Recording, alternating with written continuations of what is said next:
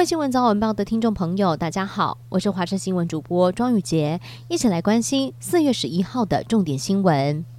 就在中国结束了三天环台军演之后，美国和菲律宾三十多年来最大规模的联合军演在今天登场。这一场代号为“肩并肩”的联合演习，今年的参与人数高达了一万七千六百人，几乎是去年的两倍。而演习的项目包括了实弹射击、两栖任务，着重在演练共同维护海事安全。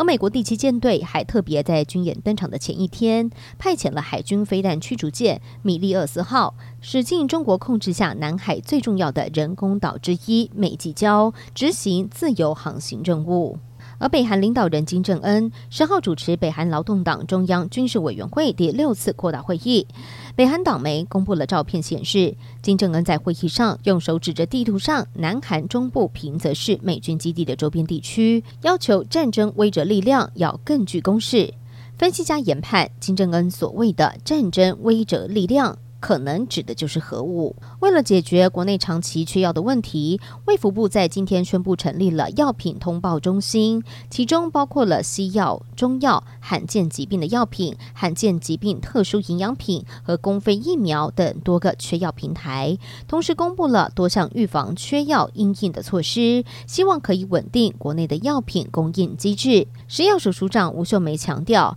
业者如果发现可能会有缺药的问题，就必须要在六个月之前提出通报。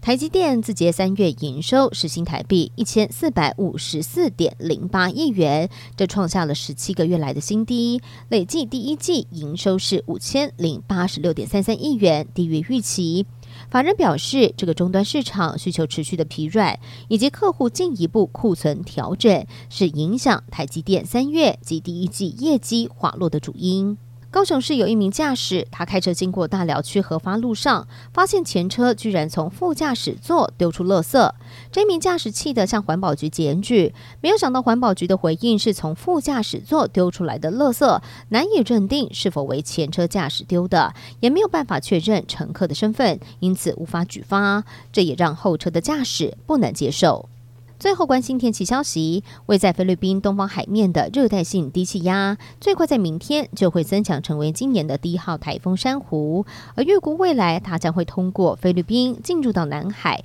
或是在菲律宾附近向东北来个大回转，对于台湾来说没有直接的威胁。而今天的天气状况，风向是吹偏东南风，天气更温暖，温度持续上升。而北部、东半部地区高温来到二十五到二十八度，南部二十八到三十度，中南部的山区还会有三十度以上高温发生的几率。早出晚归要特别留意温度的变化了。